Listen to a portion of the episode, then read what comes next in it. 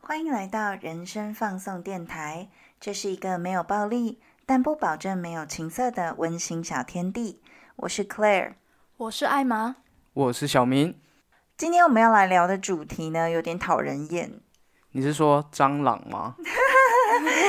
跟蟑螂差不多，就是网络酸民。没错，我觉得酸民就像蟑螂一样讨厌。蟑螂有什么用处啊？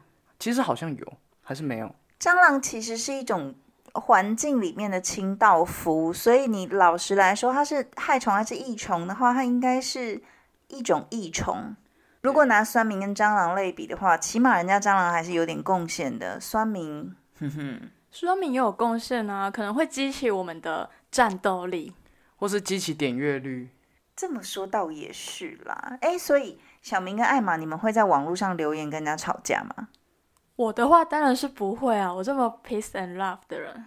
你是吗？我只是纯粹觉得懒得吵。哎，好，因为这两位都是懒惰以及和平主义者，但我本人很爱在网络上跟别人吵架。你真的太爱跟别人吵架了。大家知道 Claire 可是 PTT 的战神哎。其实那个跟我自己小时候的习性有关，因为我一直都相信真理越辩越明这件事情，所以我就会想要去透过一个辩论的过程，然后去探讨彼此之间思考的差异。但我后来发现，其实很多的酸民他们是不讲道理的。没错，就是为辩而辩，然后直到我们百口莫辩。我已经到了，如果对方说一加一等于三的时候，我也会说对对对对，你说的对的那种状况了。诶，因为我后来发现呢，很多酸民他其实是没有办法面对你讲出这些话的，但是在网络上他就躲在荧幕后面就很唱秋。可是不是啊，那些账号你去肉搜他也是会有记录，会知道他是谁的诶。如果你要发表这样的言论的时候，你要有这个勇气，看着对方的眼睛讲。诶，就是在网络上你要怎么讲，其实说真的，你想怎么讲都可以。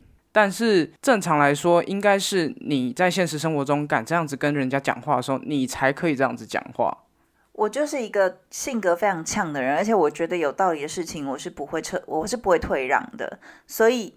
我在日常生活中确实也是会这样跟人家讲话，因为我觉得我很多时候在在谈论这个议题的时候，我是对事不对人的，所以我们讨论可以很激烈，但是我不会对你人身攻击。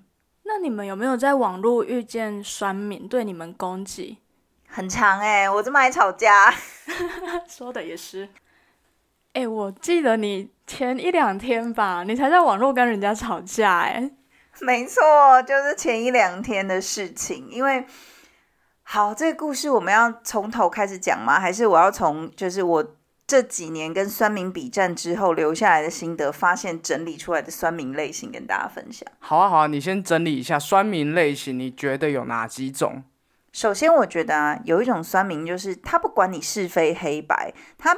除了黑跟白，没有其他颜色，没有中间的灰色地带。而且重点是，这些事情有时候根本不关他的事，你知道吗？譬如说，好，罗志祥劈腿事件，应该是说他们很爱管别人闲事，这是管别人闲事的酸民类型。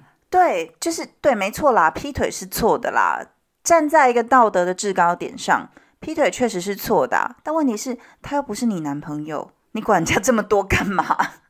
而且感情的事情，说真的，你不是当事人，没有人可以去 judge 这件事情啊。对对对啊，就算他跟很多人上床，so what？那是他的身体自由啊，他又没有跟周扬青结婚。因为我觉得很多人都会，好像这件事情就是他自己本身被这样伤害一样，好像那个劈腿的人就是劈你一样。所以有时候艺人啊，或是网红，他们的。你知道一些花边新闻出来的时候，下面的酸民真的是好像是哇，把人家当做狗在骂哎。对啊，人家是你杀父仇人嘛，人家外遇，人家离婚，到底关你什么事？哎，真的哎。到底艺人的事情，我觉得感情事情真的是没办法去 judge 的。哎，如果你讲一些政治上的理念或是什么的，其实我觉得都 OK。但除了感情上的事情，包括我们之前有聊过大 S 跟她老公的事情，然后福原爱跟小杰的事情，那时候我们聊的时候，我们都是针对这件事情讲，但是我们从来没有说天哪，他怎么劈腿，或者他他怎么这样子做，我们从来都不是这个路线的人。毕竟感情的事情不是当事人都不会明白，那你又不是跟他生活的人，你也不是他男朋友、女朋友、老公、老婆，你去 judge 人家这个东西到底要做什么，我真的搞不懂诶。所以又没有人问你意见。另外一种就是他其实没有要听人家讲话，他只是想要讲他自己的，然后他一旦受到攻击的时候，他就会说你们都霸凌我。我真的觉得这些人有够闲呢。在拉板上很多这样的人，你知道吗？哎，我还真的不知道哎。之前曾经在拉板上有一篇很热门的文章，而且那个人他不厌其烦回了七八次文吧，回各种网友赞他的文。他的意思是说呢，他觉得大家为什么要自我认同为 T？就是因为你们自我认同为 T，然后表现出 T 的样子，所以社会大众都讨厌 T。那大家干嘛当 T 呢？大家全部都当部分就好，自我认同为女同志就可以啦。诶，社会大众真的有讨厌 T 吗？我只是觉得这关他屁事。人家就算我要认同我自己是一只猫，也不关你的事。哎，没错啊，你又不是住海边，人家要认同自己是什么，关你屁事。而且今天好，你觉得你自己不是 T，你觉得当 T 的时候你很痛苦，你要去面对社会的眼光。小姐，你可不可以想想看，今天社会的眼光是对于你的打扮、你的穿着，可能并不符合社会对于主流性别的期待。你可能穿的不像个女孩子，所以你没有改变你自己的穿着打扮，然后你就这样子走出去。你觉得你认不认同自己是 T 这件事情，人家会知道吗？人家会管吗？而且讲一句难听的啦。就算你今天的穿着打扮并不符合主流性别，又怎样？难道这就给了别人可以合理的歧视你的权利吗？当然不是啊！怎么会是检讨被害者？真正莫名其妙诶。我一直在想说，这种人啊，没有要管别人在说什么，就是噼里啪啦一直讲自己的。人家回他了之后，他就继续回他自己的。他们到底在想什么啊？我不知道哎，因为我当时其实非常认真的去回了这篇文，告诉他说，这个社会对 T 的歧视并不是 T 的错，你不能把这个锅推到 T 的头上，然后就说大家都不要自我认同为 T 啊，否则大家社会对于女同志的观感会不好。我真的觉得这件事情是很糟糕的。结果这个人居然。又落落长的回了我一篇文章，然后还是坚持他觉得社会对女同志的观感观感不好，都是因为 T 的打扮太阳刚，然后 T 会造成社会负面观感等等等。他是不是因为在现实生活中没有人要跟他讲话，没有人要跟他讨论这些？哎，我觉得你这样说很有道理耶，因为的确可能他根本没有人要听他讲话，所以才想要来网络上面寻求认同感。殊不知他的观点都是错误的。我觉得其实所有的事情都是可以讨论的，但是你一开始你就要站在一个你一定是错的，我一定是对的的立场去讲话，而没有要听别人讲话的话，那你上来干嘛？就是网络并不是一个一言堂，你不能就是永远都觉得你自己才是对的。另外呢，就是我超级讨厌的一种，就是宗教立场非常鲜明的那种网络算命。各个宗教都会有一些狂热者，我曾经在 Costco 的社团里面遇到。有一个人 PO 了一篇关于烤鸡的文章吧，就是问大家什么鸡肉才好吃，你没有看到吗？烤鸡怎么了？烤鸡很好吃啊。他就是在问说烤鸡要怎么吃，或者是烤鸡怎么样怎么样。就有一个疯狂的宗教家在下面贴了那个屠宰场杀动物有多么残忍，巴拉巴拉之类的影片，然后不停的贴，贴了大概三四则留言，然后都劝导大家吃素。哎，我就听你这样讲，我真的快气死哎！因为我觉得人要做什么都是他自己的选择，为什么要去管别人呢？而且，其实我站在另外一个角度想，每个宗教它都是有利益的，就是劝人为善嘛。但是任何一个宗教，你只要过头了，那就很可怕。就像你说的，像像有一些 vegan 啊，甚至有一些基督徒、有些佛教徒、有些道教徒都是一样的。他的那篇文章，我我是没有回应啦，但是我其实，在心里真的非常不以为然，因为我自己本人是一个佛教徒，我其实相当讨厌这种行径，因为我觉得。宗教是你自己内心的准则，你可以吃素，吃素很好，你认同吃素的理念很棒，但是你不可以仿诸四海皆准的要求别人，拿着你自己的宗教准则当令箭去要求别人，那这行为跟互加盟没两样啊！哎，我觉得你提到互加盟也是一种，哎，就是我刚提的那个方那个意思啊。对啊，互加盟的人不知道为什么圣经都没有看完。哦。我从小就是在基督徒的家庭长大的，我是在教会长大的，所以，呃，我的身份又比较特别，敏感一点点。对，所以我可以理解有一些基督徒为什么会这样，我也可以理解为什么社会大众会这样。那当然，我个人是很反对互加盟的，他就是把自己的观念硬要强输在别人的身上。我之前曾经有一个师傅曾经跟我讲过，他说佛法呢，对我们来讲是一把大刀。佛陀拿这把刀呢，可以斩除世间的一切罪恶。但是我们都是小孩，小孩拿大刀来把玩的时候，你就只会伤人伤己。你有可能并没有斩在正确的地方，但是你不是万能的，你不是佛陀，所以你不知道你的刀应该用在哪里。所以我们的佛法只能够。向内省，只能够检视自己，不可以拿来检视别人。我觉得这就是一个非常有智慧的话语啊。那每一个宗教它都有它利益良善的地方，每一个宗教的法规跟所有一切的内涵，都是在规范他的信徒能够向善，然后能够迎向一个更好的方向，有更好的生活。我觉得这都非常的好，每一个宗教都非常的好。只是当你。把你自己的认同放在最前面，忽略了别人有信仰其他宗教的自由的时候，这就很不 OK。像有一些键盘战士酸民啊，他们还会有一种类型，就是为骂而骂，然后他只是单纯就是不爽你这个人，然后就是狂开始狂骂，然后你回应他，他也没有回应你哦，他就继续狂骂，然后变成人身攻击，年纪把年龄也拿来攻击，外在也拿来攻击，这种攻击对我来讲。就是非常没有水准，而且很智商很低，我就觉得没读书吧。哎，我觉得酸敏啊，这么多的原因，我做一些整理啦。大概就是现实生活不满足，需要上网找人发泄。是。而刚好呢，格雷尔就变成被发泄的人。没错，他就是会去回应。因为我之前也发生过一个例子。我那时候跟我某个前女友有开一个 Instagram 的账户，共同账户。你说有点像粉丝专业那种？对对对对。然后我记得，呃，最多追踪的时候应该有八百多人。那时候我们是不欢而散的。八百多人，你是小网红哎，抱歉。八百多人不是小网红，我们要用之前是小心。现在小网红是一两万，这就叫网红。对，狗没那塞，我是个平凡人。然后反正那时候不欢而散完之后，他可能 PO 了一些文吧，就是讲我的不是，讲我的呃种种过错，但有些可能是真的，有些可能是假的。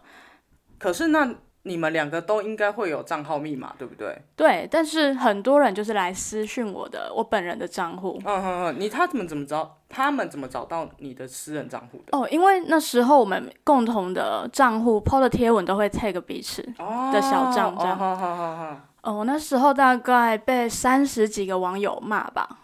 围剿你吗？对啊，从。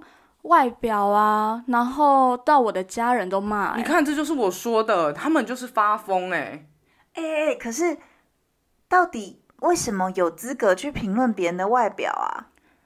哎，我也不知道，因为我觉得外表没什么好评论的，因为你有钱你就去花钱去做就好了。对啊，现在医美技术这么很简单。但要骂家人什么啊？超多的啊，可能骂呃我们家在干嘛干嘛的啊之类之类的啊。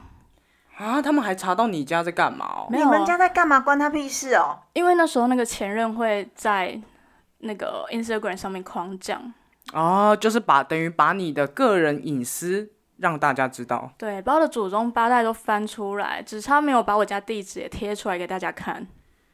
他真的好夸张哎！他干嘛？哎，我那时候隔天收到三十几封的私讯，我真的是傻眼哎！但我也不害怕，我就觉得。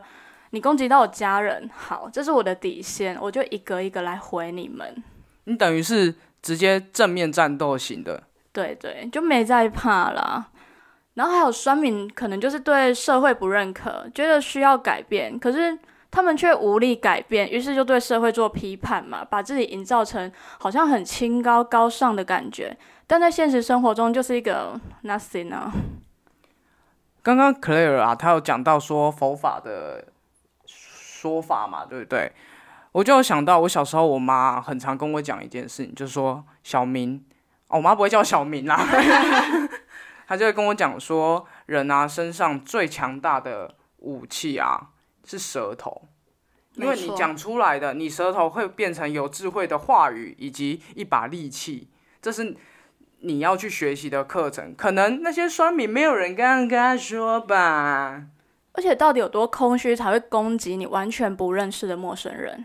因为你要回吻啊，你要打那么长，你要花时间呢。可是我像我平常工作完之后就累得要死，我只想看美剧哎。哎、真的哎，我们三个都好忙好忙，完全没有时间可以去回复那些留言哎。对啊，这就是刚刚说的那种第一种类型的酸民啊，人家分手也关他的事，人家外遇也关他的事，人家离婚也关他的事，说到底真的关你屁事。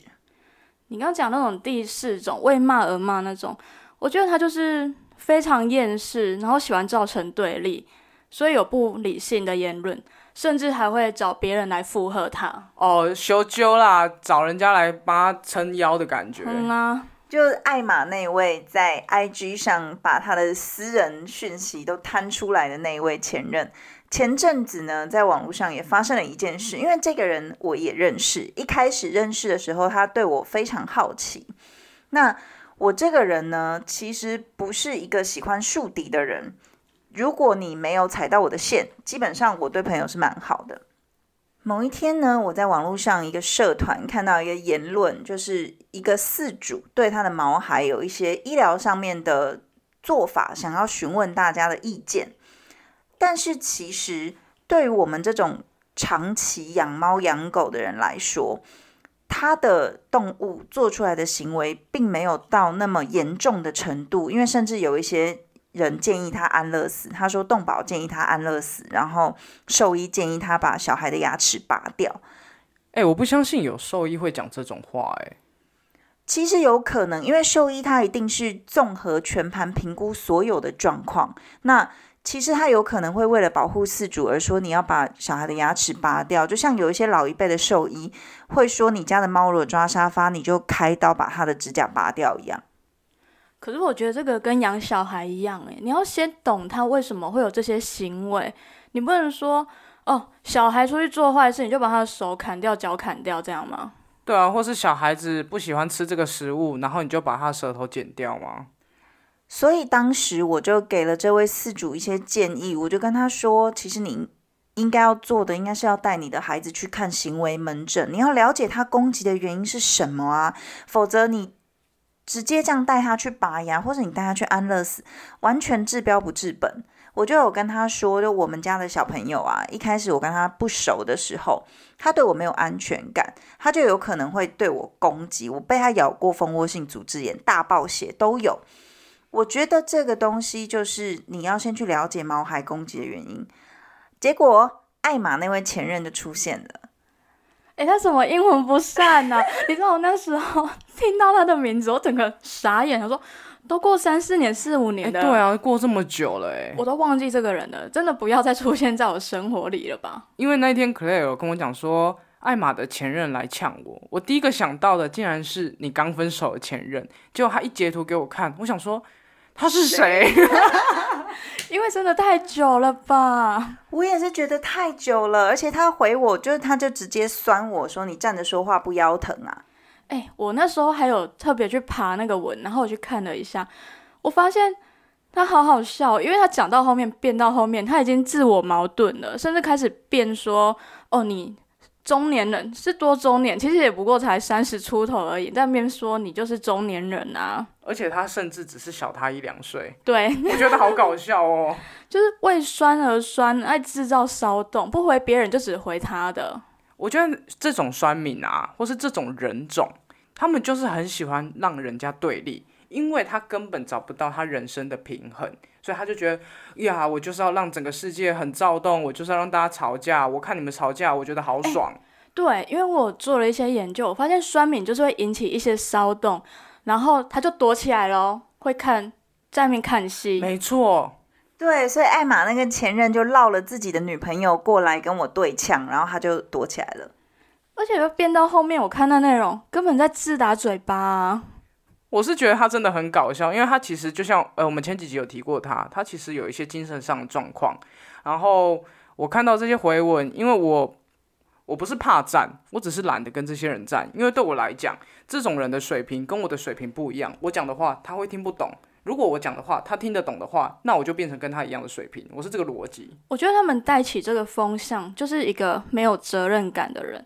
而且这种人通常会缺乏羞耻心、同理心、悔恨心，往往就是以自己为自我中心的那种人，然后会用不同的理由啊去合理化他们所做的一切行为，甚至他们的论点都狭隘到不行。而且有些他们论点最后都好搞笑，就想说你要不要先顺一下你的文章？而且他们很扭曲事实，对不对？对，明明我说哦是 A B C，他最后一定要说你刚刚就是说 C A B。我想没有啊，没有啊，然后站不住脚的时候就开始人身攻击喽。对，开始乱骂，然后人家就会，人家就说你不要人身攻击。他说我这样哪算人身攻击？他说对啊，你在人身攻击哎。我就以其人之道还治其人之身啊。他就说我就是等于说没有同情心啊，没有同理心之类的。我就回他说，嗯，你这么想呛人，应该是忘了吃药。提醒你回家吃药，关心你身心健康。哎，我发现酸敏通常都会有反社会人格，哎，我不知道大家认不认同啊。但是我们就是提供一个观点、一个想法而已，并不是说一定是这样。因为反社会人格的人有，嗯，七种啦。其实一般中三种，它就是有这种可能性。哦，我想听，我想听。第一种有伤害他人的想法跟行为。第二种。缺乏内疚、羞耻、悔恨心。第三种，不在意自身与他人的安危。第四种，不遵守法律与社会规范。第五种，常常会说谎、会诈骗。第六种，做事冲动、没有规划。第七种，对事情缺乏责任感。哎，我可以说吗？你那前任前重哎，对，因为这个不是我自己讲的哦，这是一本书。呃，其实。应该说，全世界的国家都会以这本书来判断反社会人格的精神疾病，它叫做《精神疾病与诊断手册》。有兴趣可以去查一下。哇，所以你那前任基本上是全中，怪不得他这么喜欢在网络上乱呛人。对，一般人如果中三种，他就可能是反社会人格了。因为我小的时候在网络上站的时候，我是相信真理越辩越明，然后会去做辩证的这种人。后来啊，就真的越来越懒得去辩证，因为我发现这种人，就是刚刚艾玛讲的这种人，真的好多，哦，就是不关你的事情也要管，自己的标准就一定是对的，完全不听别人讲话，然后不管是非黑白，他就只是想要骂你而已。毕竟我当时的留言，其实，在众多留言底下，我的留言算是蛮中肯的。我是建议他去看行为门诊，而且我认为他只是不知道有行为门诊这种东西。结果他们在这么多攻击性的留言里面，就挑我的留言回。而且你的留言蛮中立的，诶。对啊，因为我我并不是想要骂那个原坡说你怎么这么没爱心，或你不够爱你的小孩。我只是认为他可能不知道有动物行为门诊这种事情，所以。我在这么多的留言里面算是相对平和的留言，但是会被挑出来骂，我就直接问他们说：“所以你们直接挑我的留言来回应的用意是什么？”诶，完全被忽略这个问题，他们不敢回答。来啊，要就面对面来讲啊，为什么要是躲在键盘背后做这些事情？所以我在想啊，其实也许你跟这些人真的要讲道理，有可能根本是没有办法的，你知道吗？真的是无理哦！就那个前任啊，那时候因为他对我这些，呃，言语上的吧，威胁啊、恐吓什么的，我们甚至就是要去警察局了。哇！结果他一听到警察局三个字，他说我登报跟你道歉，我就说这个时代没有人在看报纸。而且登报道歉是 超搞笑的。很搞笑哎、这样子他有资格说我中年人？然后他还说，还是我跪下来跟你道歉，我录影，我跪下来，我说我不要啊，他们是不是都以为道歉是用这种方式啊我？说我没有要用司法，我们就是用公法解决。后来他就是一直求我，一直求我，到后面我就不了了之，就算了。因为你要花好多时间跟这种人耗，然后你就会发现，因为这会带给你负面情绪，嗯，你本身心里面的平衡你会被影响，导致你没办法好好的，譬如生活啊，譬如工作，跟跟你的身边的人相处，所以跟他们耗，其实到最后大家都会不了了之的原因，就是因为真的太累，而他们却非常享受这件事情。我觉得酸敏就是很像蟑螂，他们本身就是一万只蟑螂。对他们要出来就是哇，超多蟑螂。对，所以这些人其实有点算是欠教训呢、就是你如果真的有一次是跟他耗到底，他就真的会怕。那所以到后面呢、我已经发展出，因为我个人也是没什么时间跟酸民就是在那边五四三，所以我后来已经发展出几种应对酸民的方式。首先第一种就是，好好好，你说的都对，因为我不太会用这样的话讲，哎、这会激怒人。对，但是因为我就会，因为这种话听下来就会让人家更生气，然后就会永远回不了，而且就会有其他更不相干的人说你说话口气也不应该这样酸人啊什么，你知道吗？焦点又会被模糊掉。但是这个辩不赢，因为不管你什么口气，甚至像我跟小明这种不在乎的口气，也会被酸。哎、你这样讲也是，对啊，所以你不如就跟他说好，你说的都对，你说的都对，你说三加三等于一百，好，很好，可以。对了，就跟我一开始觉得好啦，一加一等于三，对对对，第二种就会变成好好好，你最棒，你最厉害，你好棒，你说的都对哟。你棒棒，你好聪明。就这其实是一个半放弃的状态，因为你要跟他讲理，你也是有理说不清。牛迁到北京还是牛，对牛弹琴，牛也不会变成贝多芬。最后一种啊，就是大家都不要浪费时间了，你就好，你就讲你的言论吧，我就不再回应了。这样，对啊，为什么有那么多时间呢、而且我觉得很多酸民啊，他们都会有一个起手式，就是例如说无恶意，我只是想表达，巴拉巴拉巴拉巴拉。我想说，哇，你讲的超有恶意的哎、你怎么会讲自己？他们好像觉得自己开头说无恶意就可以讲什么什么什么什么什么的。说真的，还有一句话说什么痛苦是不能拿来比较的。我是不知道听众的感觉是怎么样啦，但是站在我自己个人的角度是，痛苦绝对是可以被比较的。因为可瑞尔被呛那个啊，哇，那个人找了一个很荒谬的论点呢，说什么哦，今天你车祸跟我车祸的痛是一样的痛吗？呃，有关系吗？而且你车祸到底是被你是被卡车撞还是被脚踏车撞，这是两码子事啊。所以痛苦是可以比较的，只是感受的确是没办法比较的。是没错，还有一种啊，他们就会说。我这边中立的讲，我是中立的人啦，我老实站在中立的角度跟你们讲，我是桃园人啦，我是高雄人啦。我是花莲人啦。就是我觉得这个世界上没有真正的中立，哎，对吧？对吗中立？是桃园的、啊，不管你们再怎么样 否认，中立就是桃园市。真的不好笑哎，我是认真在问你们，你们觉得中有中立这种事情吗？我是一个我自己觉得我中立，但我看很多事情，我明白还是有很多偏颇的地方。我觉得中立只有相对，没有绝对。这就是为什么大家会需要就事论事的讨论某件事情的原因，因为对方常常会提出一些你没有看到的立场跟观点，所以这是应该要理性讨论以及好好说话的原因。所以网络上有时候有一些很激烈的讨论，我反而觉得很棒诶，因为大家都是用很理性的角度去来沟通这件事情，把自己的观点分享给对方，这就是这个社会文明社会有文化的社会，这就是一个沟通的桥梁，双向的。但双敏的角度就是觉得，我就是想骂你，我讲的都是对的啊，你好丑，就是这什么起手式好烂呢？嘴巴讲说你想要沟通，但是你的行为举止根本就没有想沟通啊。就像黄义豪在讲互加盟的一个段子里面，他就有说，互加盟的起手式就是我没有歧视同志，但是或是我身边也有同志朋友，但是是，但但是，可是，只是这些东西都叫做相反词，也就是你最后你后面接的东西会跟你前面讲的这一句话相反的。嗯，如果你是酸米的话，我希望你不要听这集，因为我希望你不要来骂我们。好，那最后我有看到一个概念，我跟大家分享一下哦。当人们遇到无法解决的事情的时候，要来克制自己内心的挫折、不安与冲动，避免紧张、焦虑、痛苦、尴尬、罪恶等等的情绪，都需要在精神上达到一种妥协。